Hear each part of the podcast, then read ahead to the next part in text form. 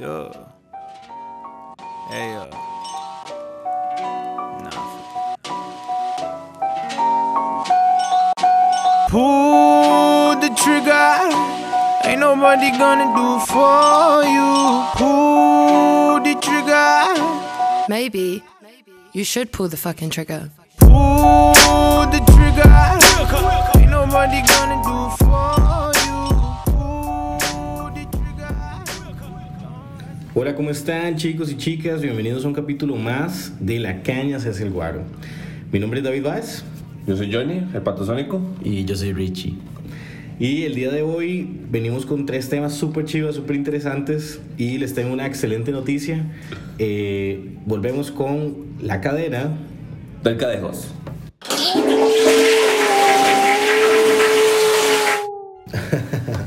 Excelente. Entonces, eh, bueno, para que sepan, eh, este es un tema que yo desde hace rato venía pensando, venía como contemplando, quería hablarles de, de, pues, eh, pues algo que había escuchado, una historia que había leído hace un tiempo para atrás y quería compartirla con ustedes. Eso es un caso real totalmente y pues me causa repelús. Porque vengo, vengo a hablarles sobre Jim Jones, Que es cosor. el pastor. Qué miedo. James Warren Jim Jones nació en Indiana el 13 de mayo de 1931. El 18 de noviembre de 1978 muere en Johnstown, Guyana. Johnstown es el nombre de la comunidad que él organizó y formó para los años 70 y vamos a ir ahí más adelante. La historia de Jim Jones es muy conocida y hay muchos, pues, eh, ocupó parte de lo que fue la cultura pop de los 60s y 70s, no, per- perdón, de los, de los 70s específicamente y parte de los 80s, cuando se hace la referencia al Kool-Aid. Y vamos a hablar un poco más del Kool-Aid más adelante. Pero si alguna vez le han dicho, mae, tómese un Kool-Aid o algo así, se están refiriendo específicamente al caso de Jim Jones. Qué miedo. Ok, Jim fue un religioso estadounidense, fundador y líder de la secta El Templo del Pueblo. Este, Eh, esta, esta secta eh, es famosa, como les digo, fue- se hizo enormemente mediática después de los sucesos realizados, eh, pues que que da lugar. tuvieron, ajá, tuvieron, tuvieron lugar en, en la década de los 70, a finales específicamente, que fueron totalmente macabros, fueron totalmente violentos y pues marcaron a esa generación completamente. Dato curioso, que es, que es el nombre de la iglesia del, del pueblo. Nace una época, digamos, donde la Guerra Fría está en su apogeo. Entonces, toda esta tendencia al comunismo tiene un gran peso. Entonces, para ellos es como, oh, es una iglesia donde todos vamos a ser iguales. Ajá. Toda esta onda hippie, eh, vivimos en común, hagamos las cosas todos como iguales. Tiene mucho peso. Correcto. Qué pura mierda. Jim, Jim nació, como les digo, en Indiana, fue, fue criado por campesinos de origen galés y escocés. Y en su edad adulta, Jones declaraba que él era descendiente de eh, nativos americanos, o sea, descendiente de indígenas americanos. Eh, claramente que no es así, ¿verdad? Porque tiene ascendencia europea. Eh, él decía que él venía de la tribu de los Cherokee. Eso obviamente nunca se pudo comprobar, pero él lo decía a grandes voces mientras, mientras predicaba. Jim se fue a estudiar a la Universidad de eh, Butler, sacó su, su- creo que sacó su maestría o su licenciatura, no recuerdo la verdad en qué. Y cuando regresó, yo no sé si es que en la universidad tuvo una epifanía o simplemente pues le cayó la peseta, ¿verdad? Y dijo, mira, qué buen negocio es hacer esto de las iglesias, ¿verdad? Este, voy a hacerme pastor. Y así fue como inicia su, su carrera en lo que es este, la religión. Eh, se hace, se hace eh, diácono de una iglesia cristiana, de evangélica, pentecostal, porque todavía en ese entonces no se, no se les decía evangélicos o no, sino que eran protestantes o pentecostales. Eh, en su juventud vivía atraído por la religión y por la labor de los pastores y predicadores. Y después de casarse con Madeleine Batman en el 49, y como les digo, después de terminar la universidad, él se une como diácono, como auxiliar de la iglesia metodista de Indiana en 1952 y estudia para convertirse en pastor. Entonces, en Indianápolis, que es una ciudad de ahí de Indiana, no, sí se estudia para eso, sacan títulos y todo. Pero, o sea, ¿de dónde sacas tu universidad? ¿De la Universidad Cristiana de Teología o...? Ahí en, en Estados Unidos tienen varias universidades como especializadas en eso. Y no, Más y- y no son de esos de oprima aquí para imprimir y usted oficialmente es pastor. Hay, hay algo así también, sí, eso sí existe. Ok. That's a thing. Me pregunto qué pasaría si funda la iglesia patiánica del... En, en el, en, el, en el 52 es cuando él funda, junto con su esposa, una congregación llamada el Templo del Pueblo. Ok, ¿qué es lo que sucede con el Templo del Pueblo? ¿Y por qué fue que empezó a tomar tanta popularidad? Porque Jim Jones, que creció en los 30s, 40s y 50s, era una de las pocas personas de la época que no era racista o decía no, No ser racista. Él decía aceptar a cada persona por su color de piel, cual- tal cual fuera, y eso le dio mucha, muchísima popularidad con las personas eh, pues eh, negras. Ajá. La comunidad afroamericana de Estados Unidos se vio pues bastante eh, no sé, Atraída. atraída obviamente a una iglesia de un pastor blanco, que donde van blancos y ellos son bien recibidos y son bien tratados. Entonces él dijo, en esta iglesia no hay racismo, en esta iglesia no hay discriminación. Pero es vacilón porque la historia dice que él trataba a las personas afroamericanas casi igual que una persona blanca. O sea, no use mi baño. O sea, igual. Cuando es, es casi igual, no, no, no, es como, es como que uno diga, "So- no soy racista, pero si va un pero antes de, después de esa palabra, soy racista. Lo siento mucho. Es el consenso. Otra Pero- cosa, otra cosa que le dio mucho, mucho popularidad en la época es que, como dijo Johnny, la Guerra Fría está en su apogeo, el comunismo está en su apogeo, Los hippies están en Y Los hippies apenas están surgiendo porque estamos terminando la, la primera, eh, la, la- los 50, estamos terminando los 50 y él tiene ideales completamente comunistas y autoritaristas. Él está a favor de lo que es el comunismo eh, extremo, él está a favor de, de todo lo que es los ideales estos de Marx, de lo que es el marxismo, está a favor del autoritarismo, llámesele eh, dictaduras, ¿verdad? Entonces está con Entonces- el, es, es lo que funda José Stalin, que básicamente De es como, hecho, correcto. yo soy el pueblo, el, pue- el pueblo soy yo, yo tengo razón, y no, bueno, mire. En esa época en Estados Unidos había un partido comunista de Estados Unidos que claramente es eh, un partido capitalista disfrazado de comunista. Sí, obviamente. y los maes lo sacaron del partido, o sea, se alejaron de él del- y lo hicieron al- fuera, sacado, digamos, porque él estaba como demasiado tirado a la izquierda y ellos son más que nada como un centro pintado de izquierda, pero co- siempre capitalista. Esto siempre me molesta porque dicen centro izquierda, centro. Man, eso no es fútbol. O sos o no sos. Sí, sí, sí, rajado, rajado que sí, rajado que sí. Esto no es fútbol, dice. Entonces, pues a él lo, lo, lo empiezan a apartar, pero como les digo, él tiene un montón, un montón de seguidores, por ser un pastor pues tan, Poderoso. tan, diver- tan diverso. Es que lo que le da tanta popularidad en esa época es el que él es demasiado diverso y es muy labioso. Sí, lo acepta todo. Él era el pastor cool, se ponía unas gafas oscuras, andaba con, con su chaqueta eh, y al mismo tiempo con su bandita de, de pastor, esta, esta que se ponen los curas, ¿verdad? La- la- hay pastores cristianos que también utilizan eso. En el cuellito. En el cuellito, correcto.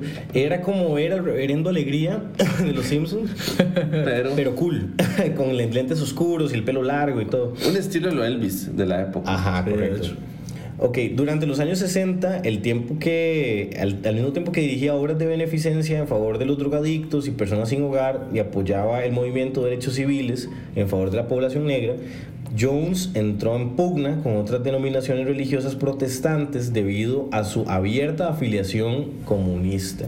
Entonces, otros pues no sé, otras iglesias, otros pastores veían con malos ojos todo lo que es el comunismo porque entendamos la época, en Estados Unidos todo lo que fuera comunismo era satánico. Porque Estados Unidos siempre utiliza, ha utilizado la religión como un método para, para pues, dominar masas. Entonces, ellos en ese entonces utilizaban la- el cristianismo porque era lo más popular. Entonces, en, las iglesias, en las iglesias decían que un comunista era del diablo completamente. Eso era terrible. Entonces, bueno, que hay que, hay que rechazarlo. Sa- satanizaban todo lo, Todo, que, todo. lo que venía de Rusia. Exactamente. Entonces, Todo para estos maes, para estos maes, eh, pues eso fue mucho, mucha controversia en los 60 Pero Jim Jones se lo pasaba por el rabo, se lo pasaba por el culo, y él igualmente decía, yo soy abiertamente comunista y mi iglesia es abiertamente comunista, y aquí se hace lo que digo yo. Todos son iguales, excepto Ajá. yo. Otra cosa que causó mucha, mucha eh, pugna, por decirlo así, eh, fue porque eh, al punto de que él llegó a rechazar la Biblia y empezó a proclamar que él mismo era una divinidad al mismo nivel que Jesucristo. Wow. Y en 1965 Jones ordenó a su comunidad, formada por unas 140 personas más o menos, dirigirse a California para centrar ahí su afán proselitista y crear una comunidad agraria autártica, cerrada al resto de la sociedad, estableciéndose en la localidad de Ukiah, en United States. Sea, básicamente era como una sociedad autosuficiente. Correcto. En vista de que la nueva ubicación dificultaba a Jones la, capaci- la, la captación de nuevos adeptos, este ordenó a sus seguidores dirigirse a Los Ángeles y a San Francisco en 1972. Esto es importante porque aquí es donde empieza a despicharse Terry. Vamos a ver, este Mae ha pasado un par de años, o sea, vamos hablando de unos 15, 20 años de ser muy popular, de que todo el mundo hace lo que él dice. Él empieza a creerse Dios, él empieza a creerse Jesucristo y la gente le empieza a hacer caso. Los negros que ven que lo que sufren son rechazos y, y sufren este maltratos, lo, lo, lo ven como lo ven como su como su seguidor, como su mesías y, pues, para alimentar el ego. y en- exactamente, le empiezan a alimentar el ego. En 1972, cuando ellos ya están en California, se empiezan a mover a Los Ángeles y a San Francisco para traer más gente, empieza a pasar cosillas. Entonces, estableciendo, se establecieron en, en- en esta última ciudad, en San Francisco, y desde esa fecha Jones empezó a ganar gran fama en San Francisco, realizando curaciones por la fe. De hecho, ahora más adelante vamos a hablar un poco sobre eso y asombrando al público con su disciplinada congregación religiosa basada en la doctrina comunista. En esa época, Jim Jones y su esposa Madeline tenían un hijo biológico y habían adoptado a seis niños más de diversas razas, como para fundar así su familia del arco iris. De hecho, eso es algo que él decía mucho. Ok, tengamos en cuenta que probablemente para este entonces ya tenía su buen capital, porque claramente nadie se va a la secta solo por piedad, o sea, hacer también un poquito de plata. Ya para, fin, para mediados de los años 70, estamos hablando de 1975, Jones tiene una iglesia de 3.000 personas. Él arrancó con 140, Exactamente. tenía 3.000 personas siguiéndolo ciegamente. Ciegamente. Y ojo, tomando en cuenta el- las ideas que él tenía en la época que estaba, 3.000 personas era un pichazo. Era Y aquí, gente. aquí, aquí es donde se despichotea. Si no me equivoco, con el 77 mal le dan un premio a Martin Luther King Jr. Correcto, correcto. Aquí, aquí es donde empieza a despicharse Ted. Oiga, Resulta ser, resulta ser que presionado por las denuncias de la prensa sobre explotación laboral, porque recuerden que él se mudó junto con su iglesia como un lugar donde querían hacer como una comunidad muy parecido a lo que hablamos en el primer episodio, refiéranse al primer capítulo de los niños de Dios. Véalo. Este, escúchenlo. Eh, tienen, tienen mucha similitud, no sé si se dan cuenta, ¿verdad? Y fue en la misma época. Él llega y como, no sé, seguramente se enteró de que eso estaba pasando y él dijo, bueno, vamos a hacer una comunidad nosotros, Pero sin, pero sin violar chiquitos. todo sano. Ajá, todo sano. Eh, con comunismo y cristianismo. Y de yo soy. Jesús. Ajá, y, y yo soy Jesús y se hace lo que dice. Bueno, pues resulta ser que empiezan a haber denuncias de explotación laboral y sexual. Qué raro. Ah, nunca pueden dejarse el pantalón quieto. Ajá, ojo. Palizas feroces y amenazadas pa- amenazas para las familias o individuos que intentasen abandonar la comunidad.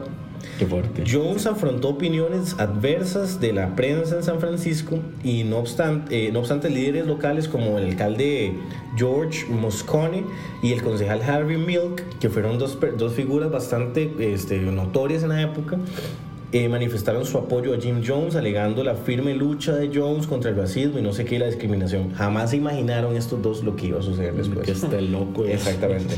Inclusive, gracias a las obras de beneficencia emprendidas por Jones, el alcalde Moscone le encargó la administración de las viviendas construidas con fondos municipales de San Francisco Housing Authority en 1975.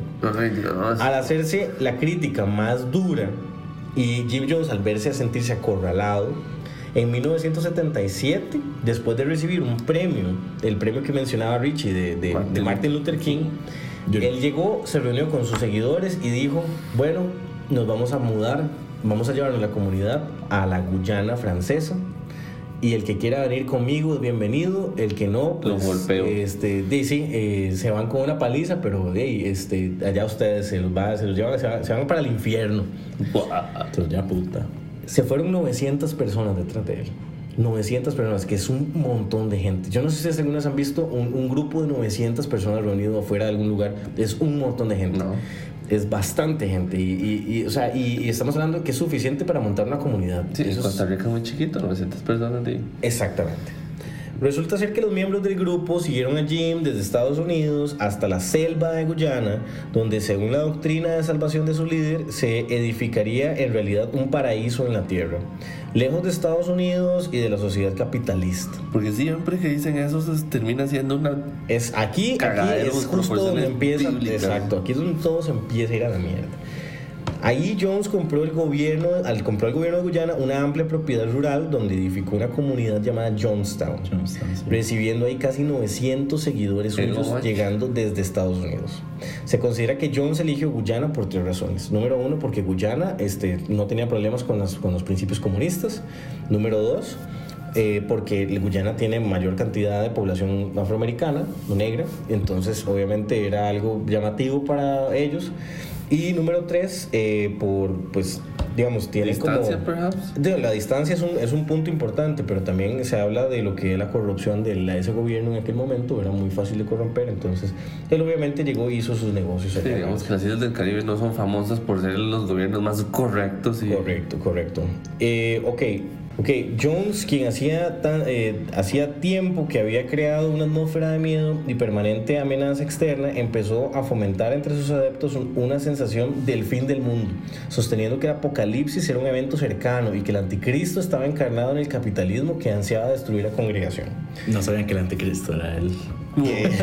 Plot twist. Plot twist, ajá, sí, spoiler alert.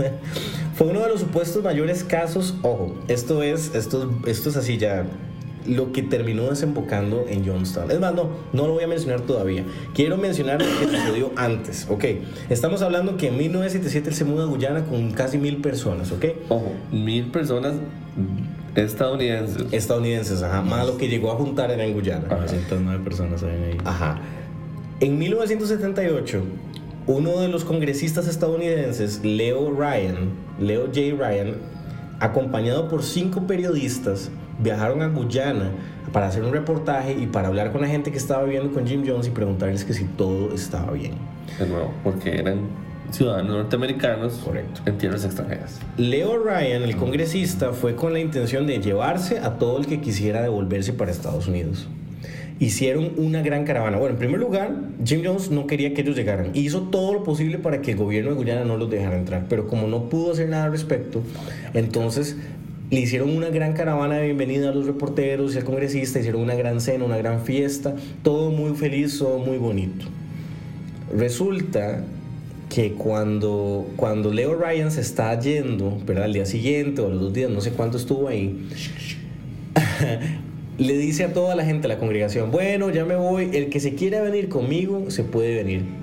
Y empezaron a irse personas, se fueron aproximadamente como unas 10 o 15 personas corriendo, pero así desesperados, como, madre, tengo que ir de aquí.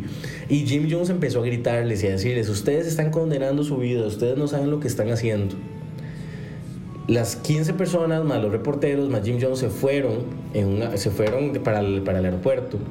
Y cuando estaban abordando el avión aparecieron dos camionetas con hombres armados y empezaron a balear al- a las personas al, avión y mataron a Leo Ryan y mataron a todos los reporteros y mataron a todas las personas que estaban intentando escapar de la Guyana Ahí ya no hay vuelta atrás. Cuando esto sucede, obviamente Jim Jones entra en crisis, él, él- él entra como en, como en ahí, este, de y no sabe qué hacer, porque Sí. sabe que Estados Unidos va a venir por él. Él mató a ciudadanos americanos, suelo Mató extranjero. a un senador. Mató, no era un senador, era un congresista. ¿Y Tienen, cuándo? O sea, tienen, tienen como un, un peso es que- extra es que- porque está en la Cámara de Representantes. No, no está en la Cámara. No, los senadores están en la Cámara de Representantes, él está en la Casa. En el Congreso, ajá, exactamente. en la casa. Y ellos tienen, es como un diputado, es exactamente igual que un diputado. Si hubiera sido todo ahora no pasa nada. Pero... Y entonces, obviamente él entra en pánico y lo único que se le ocurre en su mente retorcida, ya totalmente loca y dado por vencido, es que la solución era eh, matarse. Si a mí no me agarran nada. Pero en vez de matarse él solito y hacerle un favor a todas esas personas, los reunió todos y les dijo. Y voy a, voy a incluir aquí después de esa sección el audio, porque hay, hay, hay Ah, wow. registros, hay registros de audios de cómo él le convence al resto de la comunidad de hacer. no, no. audios. Hay audios. sus digamos, los líderes primero convencen a todos de que empiecen a tomar. Y lo más hueso de estos audios es que los primeros que se toman son los niños que Ajá, están ahí. Los ajá. primeros en tomarse son niños y los mismos líderes se escucha diciéndoles, tranquilos, va a doler un poquito el estómago, el dolor No va a pasar. nada. Sin saber que en realidad una muerte. Ok, pero vamos a ver qué fue lo que pasó. Todavía nos estamos adelantando. Jim Jones los reúne a todos y les dice: Viene el anticristo por todos nosotros. Van a venir y nos van a matar, nos van a asesinar a todos. Y antes de que eso pase, yo tuve una conversación con Dios y él dijo que si nosotros nos morimos primero por nuestros propios medios, pues este Él nos recibe en el cielo. Y así, con esa hablada tan cochina, convenció a 917 personas de tomar Kool-Aid con cianuro y morir. Es el caso de suicidio colectivo ritual más grande de la historia, donde se eliminaron entre 900 y 917 personas Niños. en la Guyana francesa. Hay, hay fotos donde se ven alrededor de la comunidad los cuerpos regados. Un suicidio en masa. Todos se mataron porque, porque simplemente Jim Jones les, les aseguró que venía Candanga por ellos. Era la, era la pérdida de vidas americanas más grande hasta el 11 de septiembre, de hecho. Correcto. Pues resulta ser que eh, Tim Carter, que es un ex miembro de la secta que sobrevivió a, a Jonestown, eh, porque no todos, se, no todos se mataron, había, hubieron quienes lo desafiaron y se fueron.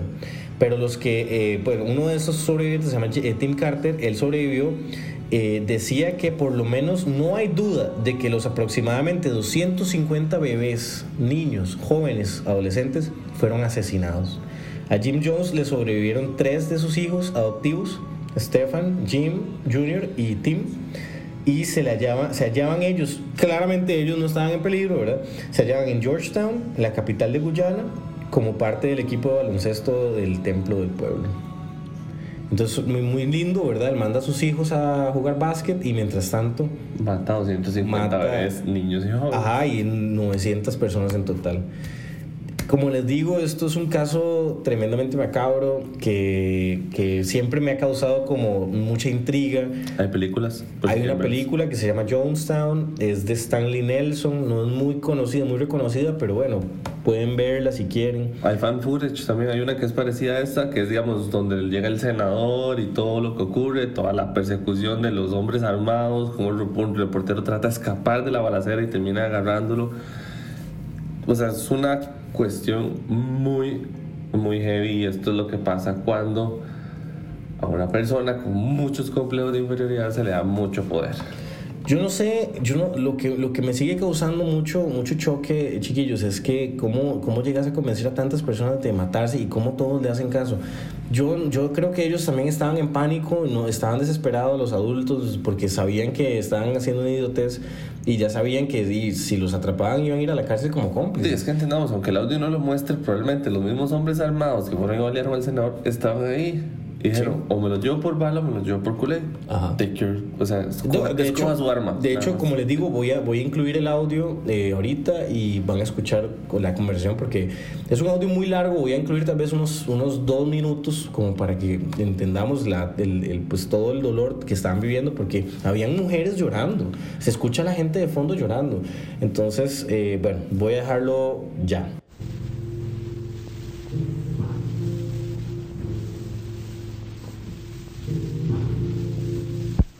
How very much I've loved you, how very much I've tried my best to give you the good life. Hmm.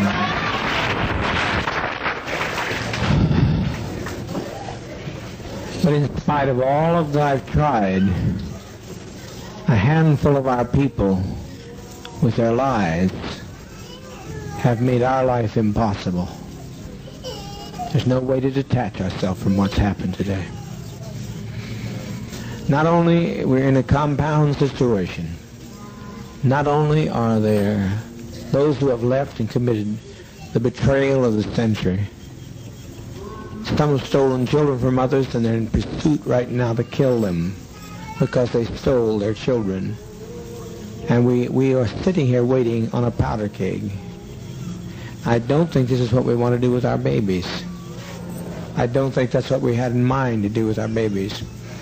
It was said by the greatest of prophets from time immemorial, no man lay, takes my life from me, I lay my life down. So to, to sit here and wait for the catastrophe that's going to happen on that airplane, it's going to be a catastrophe. Almost happened here. Almost happened. The congressman was nearly killed here. But you can't steal people's children.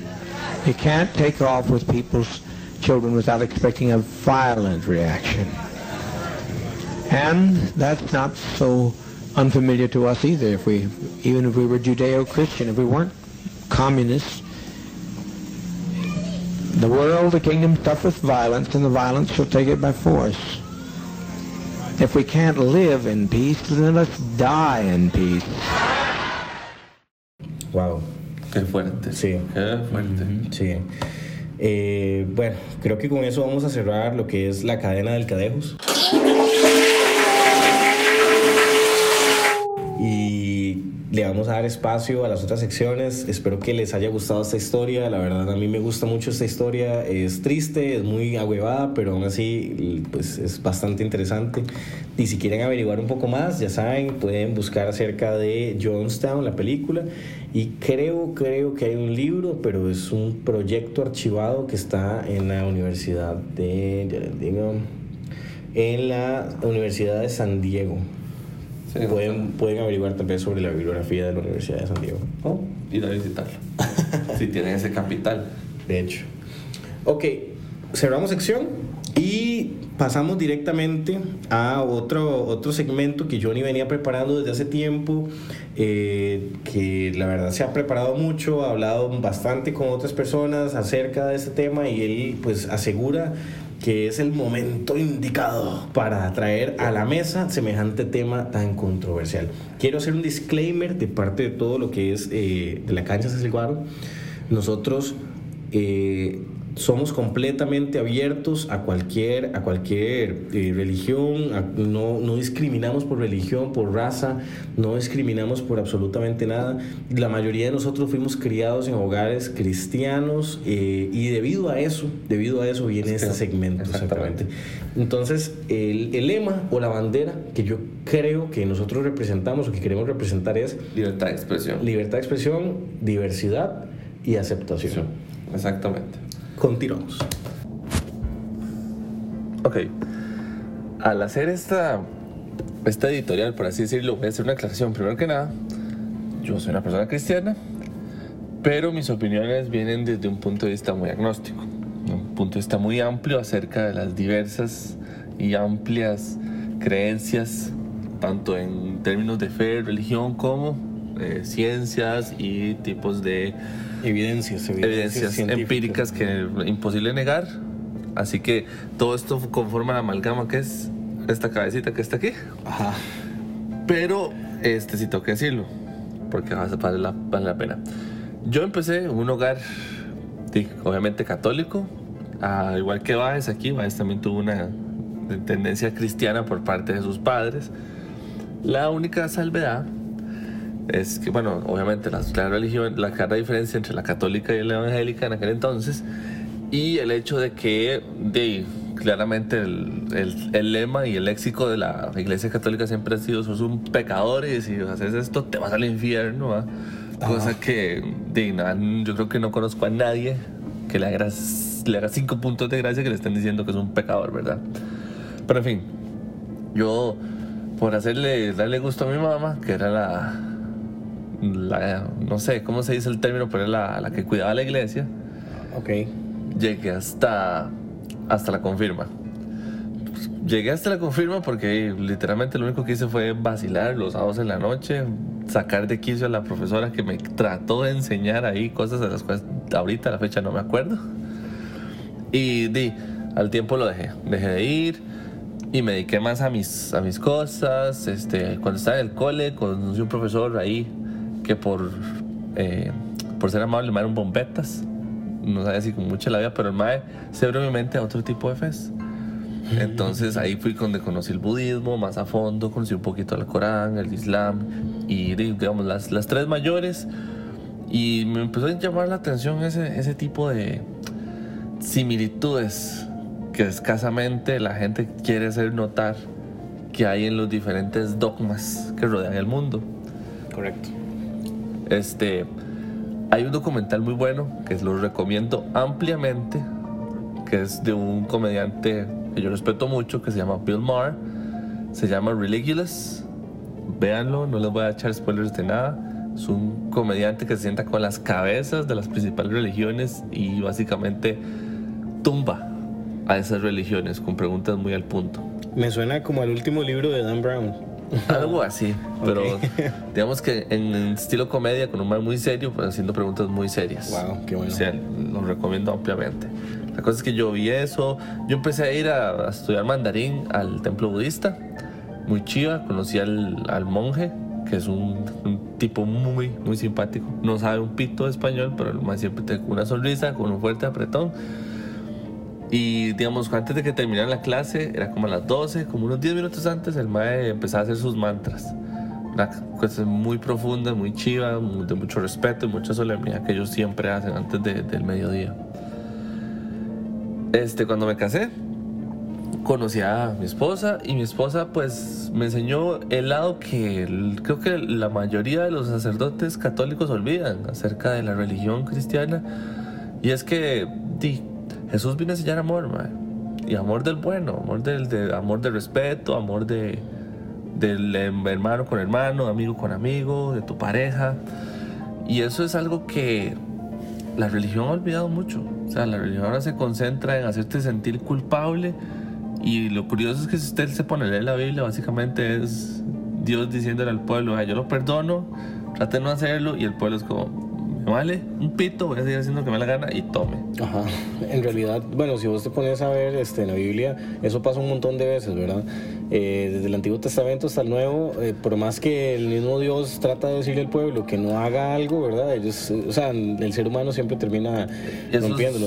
Para quienes, para quienes realmente ya no, no nos sentimos parte o no nos sentimos este, Representados. representados, digamos, por esta religión, la religión cristiana, eh, pues yo no sé, yo ahora trato de verlo, ¿verdad? Como, como un libro que deja enseñanzas muy buenas, ¿verdad? Hay libros que dejan pues enseñanzas de amor, de compasión, etcétera. Pero es curioso y yo creo que es el tema que querías tocar, ¿verdad? Cómo eso ya no es, ya no es como lo principal en una iglesia. Se centran en otras cosas. Sí, es que ese es el, ese era el, el centro, digamos, al dar esta pequeña premisa de cómo fue mi vida, así a muy, muy grandes rasgos, es lo que quería enseñarles. ¿Por qué? Porque en todas mis experiencias siempre había algo que nunca sentí que fuera parte de lo, de lo que la Biblia enseñaba. Entonces, digamos, en la universidad traté de ir con un compañero, muy bien, me gusta mucho. La forma de los predicadores evangélicos para enseñar la palabra era muy diferente, la de un padre católico De un padre, claro. muy dinámico, muy jaja, el, el alabanza es muy chiva, como "Pat, que tu batería, que tu, que tu Que guitarra. tu, que tu rockcito. Ajá. que- ajá. Y yo, ah, bueno, esto me gusta. Ay, pero entonces, el- entonces el sacerdote saca una de las cartas de la nueva, de la nueva fe evangélica que se llama El Evangelio de la Prosperidad. Digamos que ahí me pierdes porque entonces el sacerdote el, el pastor, El pastor, empieza, empieza a decir, y vamos a orar porque el nuevo parqueo de la iglesia sea más amplio para tumbar paredes. Vamos a hacer esto un templo a puerta abierta con un parqueo muy amplio y con una nueva pantalla gigante. Yo, yo, suave. Y todo el mundo tira brazos. Yo, pero suave, ustedes, todos los que están aquí atrás saben que ustedes lo van a pagar. Ajá. Que él solo está pidiendo que le paguen. Ajá. Y yo, tequirísima. Ajá. Yo dije, bueno, darle una oportunidad porque de verdad el man tiene una buena intención con esto. Y en eso trae a su amigo invitado que básicamente empezó a, a tirar el Hadouken evangélico ahí a todo el mundo que estaba ahí. Entonces empezó a decir como, y el fuego del Espíritu. Y usted veía a la gente que se tiraba al piso y yo, ok, ya estamos cayendo en actos de circo Exactamente. muy mal hechos. Se, se rompió el misticismo. Yo siento que, bueno, como dijo Johnny al principio, yo fui criado en un lugar cristiano evangélico y todo lo referente al Espíritu Santo es muy sagrado para, para los que tienen esta creencia. Nosotros respetamos al 100%, ¿verdad? Eh, yo que crecí con esto, yo lo único que digo es que ya no me siento representado, pero sigo, represen- yo sigo respetando mucho a la gente que cree todavía en esto. Y el Espíritu Santo es eh, pues muy sagrado. Y, y yo siento que es muy contradictorio, ¿verdad? Que es tan sagrado, ¿verdad? Eh, que, que quieran manipularlo. Lo quieren manipular como si fuera un superpoder, como si fuera así, no sé, Goku. Y quieren tirar así, ¡guau! Tiran ahí energía, no sé, aquí y, y botan a la gente. Y rompen tal vez ese efecto de misticismo o ese efecto de respeto que se le debería guardar. Exacto. Se supone que es. La realidad se supone. Bueno, el Espíritu Santo supone, de acuerdo con lo que dice la Biblia, que es una especie de guía espiritual. O sea, está ahí para decirte. Como, una como un pepito grillo que te dice: Mira, tal vez esto no es lo que deberías hacer. Pero, igual, o sea. Es, es interno, es de cada uno, no es como que el, el mae va a hacerte sacar fuego de tu mano y te va a dar el fuerza de Yajin. De nuevo, es una forma de verlo. No estoy diciendo que sea la verdad entera, pero a eso voy. La gente tiende a. De primero, tiende a tener y mucha labia y siempre se aprovechan de la gente que es, que es menos, que digamos, que es menos comprensiva. No decir tonta porque tampoco, simplemente que no tienen ese, ese tipo como de curiosidad, de investigación, de irse más a fondo. También pesa mucho, Johnny, que las personas tienen miedo.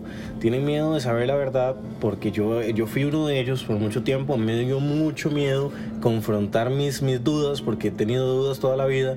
Por ver cosas como estas que estás describiendo. Yo desde lo, te puedo decir que desde los 7, 8 años yo veo cosas así de un tipo que agarra a alguien del pescuezo y le dice que en el nombre de Jesús y no sé qué, pa, y pega brincos y patadas.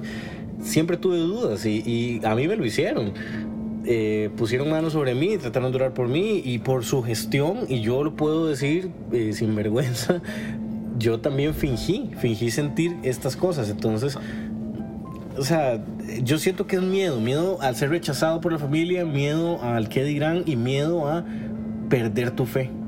Exacto, y ahí ese es el punto clave, porque yo siento que uno no tiene que tenerle miedo a perder la fe cuando usted encuentra su fe.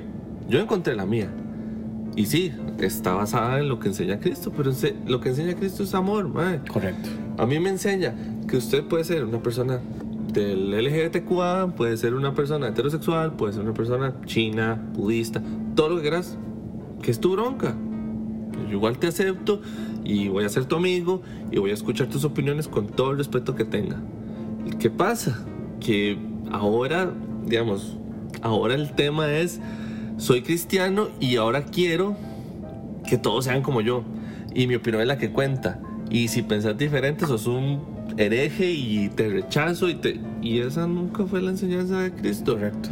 Y me duele mucho ver cómo yo sien- queriendo ser parte de ese gremio no me siento ahí porque simplemente no me siento cómodo con esta gente que llega y rechaza a un grupo en específico bajo una idea mal infundada.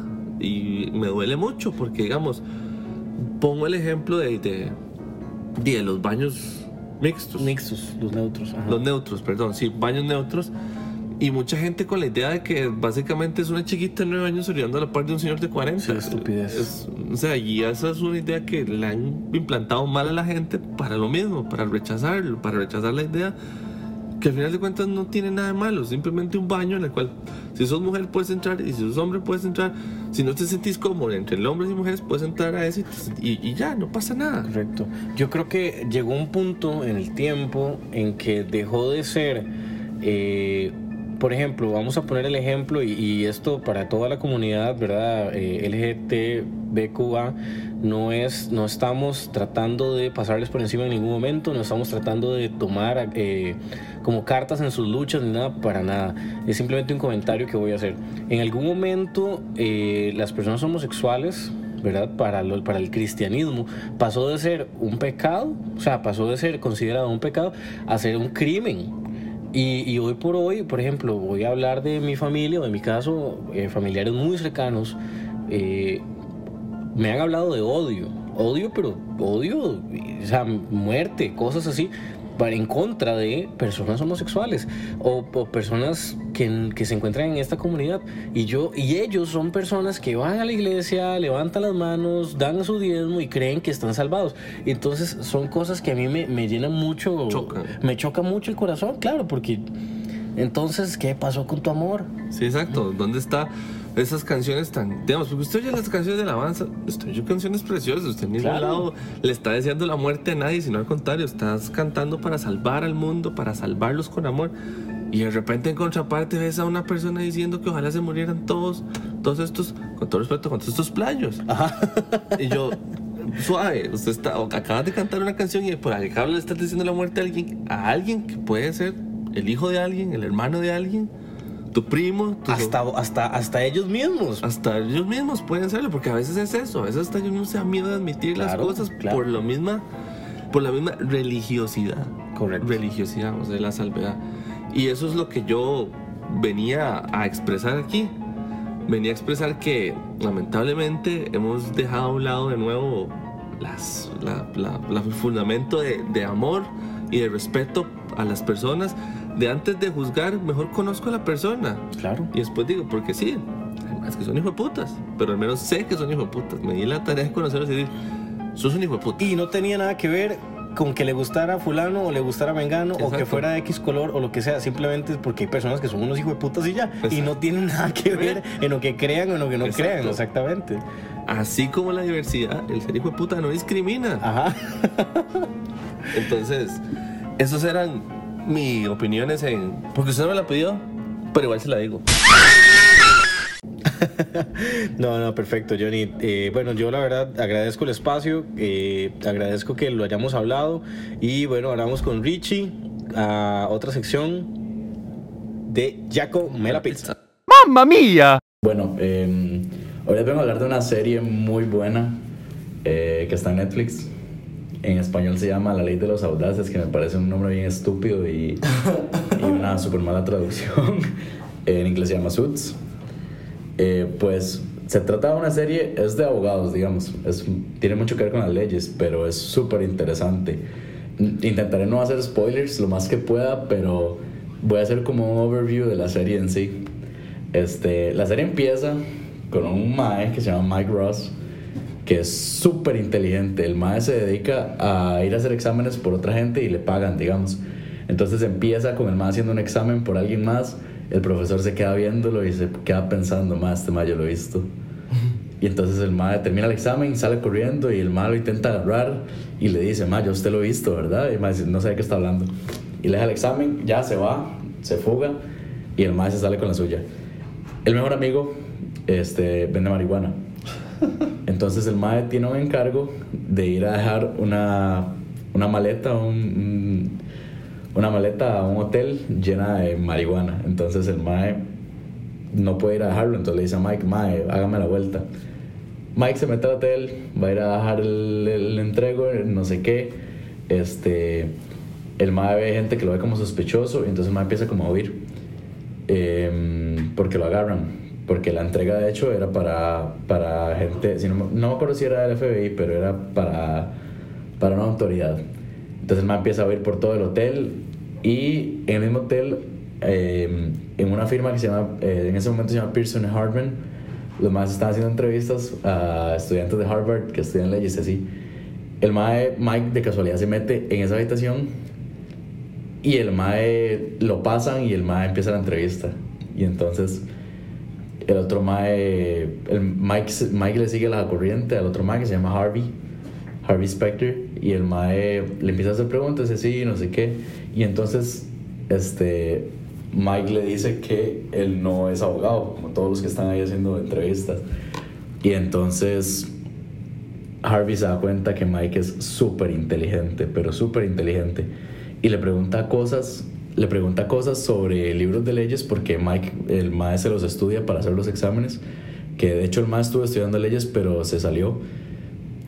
Y el se sabe todos los libros, pero se los sabe. Entonces a Harvey le impacta mucho y el maestro dice, mae, usted es el abogado que yo estoy buscando, aunque no sea abogado.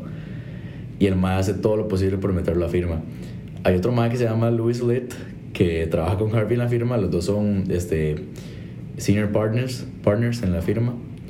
En el momento la managing, managing partner es Jessica Pearson, que es la única que queda. Y entonces Harvey intenta convencerla de que metan a Mike y no sé qué. Y lo meten como abogado, pero por debajo de la mesa, digamos. Y nunca le dicen a Luis, porque Luis es como muy freaky así. Entonces la serie trata básicamente de que, de que Mike trabaja ahí con ellos. Intentan ocultárselo a Luis, intentan hacer lo posible porque nadie se dé cuenta. Este, van pasando cosas, traiciones, demasiadas cosas ocurren en esa serie. Es súper buena. Y llega a cierto punto en el que se da cuenta que Mike está trabajando como abogado y el mae no tiene título.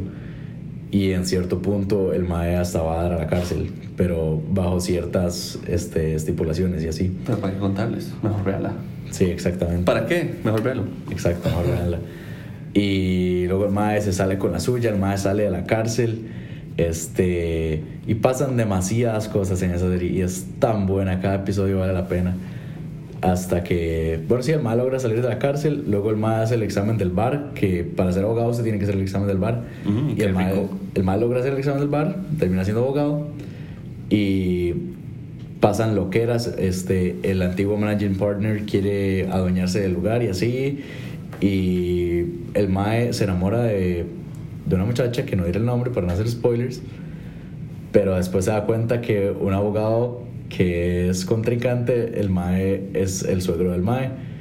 Y Oh, se, se arman tantos despiches, mae, No, eso se escucha demasiado chido, rajado. Yo no lo he visto, la verdad tenía miedo, tampoco. tenía miedo de que me spoilearan toda la serie, pero la verdad se escucha demasiado interesante. Súper o sea. buena. Si usted, ve el primer capítulo, usted se amarra más. Usted se, usted se engancha después de que vea todas esas. Yo también quiero hacer un examen en un bar. Ay, Johnny, Dios. Bueno, yo quiero decir que mucha gente en la oficina y fuera de la oficina me ha escrito mensajes y me ha dicho, hagan un review de, de Suits, hagan un review de Suits. Y yo quería darle más tiempo, yo quería como dedicarle como más rato, ¿verdad? Porque digo, yo siento que lo merece, lo merita. Entonces me gustaría que ampliáramos y también quiero darles un heads up porque la próxima semana también, a, a razón de que mucha gente me ha estado escribiendo por mi Instagram. Escríbanos eh, a, a la, a de la caña, por favor. Sí, caña, caña de guaro es, eh, o guaro de caña, guaro de cana, guaro de cana, arroba guaro, guaro de cana, este, el Twitter oficial. Escríbame ahí, porfa. y eh, resulta ser que nos están pidiendo un review de una serie con súper controversial y súper interesante. Entonces, podríamos hacer como un, un- un especial doble sobre Suits y sobre House of Cards. Uf, Uf. por favor. Uf.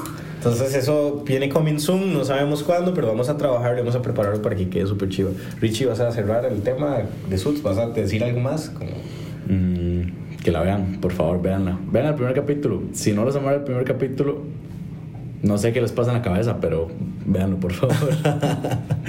Perfecto. Chiquillos, bueno, una vez más les agradecemos por escucharnos. Eh, sé que el tema de hoy, los temas de hoy fueron súper controversiales. Eh, no nos odien, tratamos de, tratamos de pues, abarcar todos los temas que, que la verdad nos están proponiendo de la manera más su- subjetiva posible. eh, perdón, objetiva, disculpen. Ah, sí, typo. de la manera más objetiva posible y no como le dije al principio el disclaimer verdad la idea aquí no es discriminar a nadie mm, pues Johnny como cristiano sabe que aquí apoyamos y pues nos, nos pone felices verdad que sus ideales así como también tenemos compañeros de otras religiones y los queremos de Mientras manera. busquen la grandeza, mientras busquen ayudar a otros en lugar de traérselos para abajo, todo bien. Exacto. Lo único que no se tolera aquí es el cerro chapizos. exactamente Otto Guevara.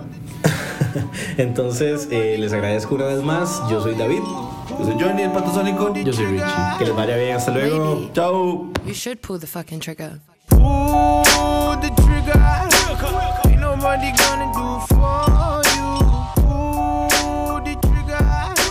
Don't hesitate, just shoot. Yeah, why you believe in the propaganda? Why everybody sound like they wanna be from Atlanta? Are you the voice of the echo? Are you the nail of the hammer? Be talking while chewing my beats. I don't mind my manners. Courses that fit the opera. That's why I.